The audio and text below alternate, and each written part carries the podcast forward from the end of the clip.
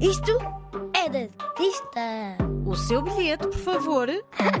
Neste museu as crianças não pagam. Isto é mesmo de artista.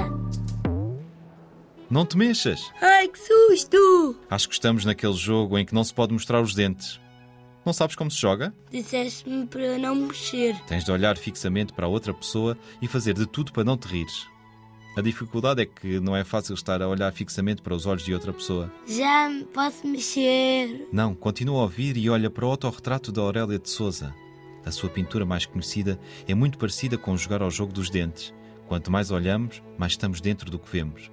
Mas enquanto que diante de um amigo temos vontade de rir, em frente à pintora somos desafiados a pensar e a iniciar uma viagem feita de muitas perguntas. Quem é esta mulher? Por que razão se pintou a si mesma? O que poderemos descobrir de nós no seu rosto? São boas perguntas e muito provavelmente a Aurélia de Souza, que é uma das mais importantes pintoras portuguesas dos últimos 150 anos, também as fez quando estava a pintar este quadro. Já me posso mexer? Ok, faz lá das tuas perguntas. Quando é que ela nasceu? Aurélia de Souza nasceu em 1866 no Chile, há 150 anos. Há 150 anos. Na altura, o seu pai trabalhava na construção dos caminhos de ferro daquele país e só regressou a Portugal passado três anos. Foram viver para o Porto, numa quinta junto ao Rio Douro. Aí passou grande parte da vida. Numa família dedicada às artes, a sua irmã e a sua tia também foram pintoras, Aurélia de Souza mostrou cedo a sua vocação.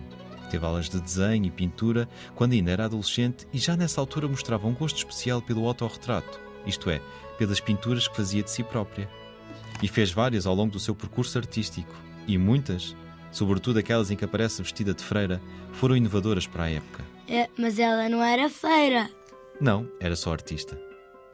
Para os artistas daquele tempo, o início do século passado, estudar para a França era quase obrigatório, e Aurélia de Souza teve essa oportunidade. Foi em Paris que realizou as suas primeiras exposições e pintou o autorretrato com o casaco vermelho que trouxemos para este episódio.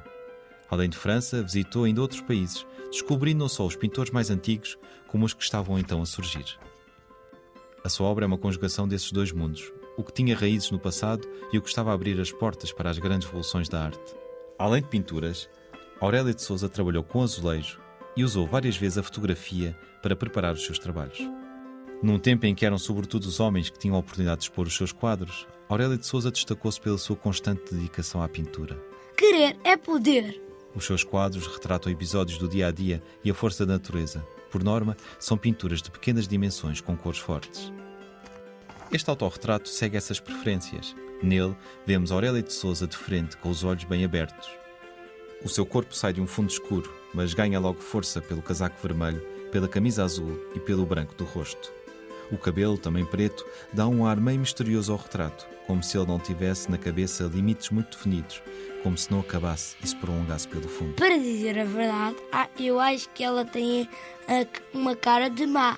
Não há um sorriso como na Mona Lisa do Leonardo da Vinci, nem olhos que nos perseguem. Só uma mulher que nos pergunta novamente: quem sou eu? Tu também achas que ela tem cara de má? A mim não me parece. Pede aos teus pais, ou avós, ou professores para te mostrarem o autorretrato de Aurélia de Souza. Também o poderás encontrar no Instagram da Rádio Zig Zag. Não é mesmo de artista? É mesmo de artista. Este museu encerra dentro de instantes.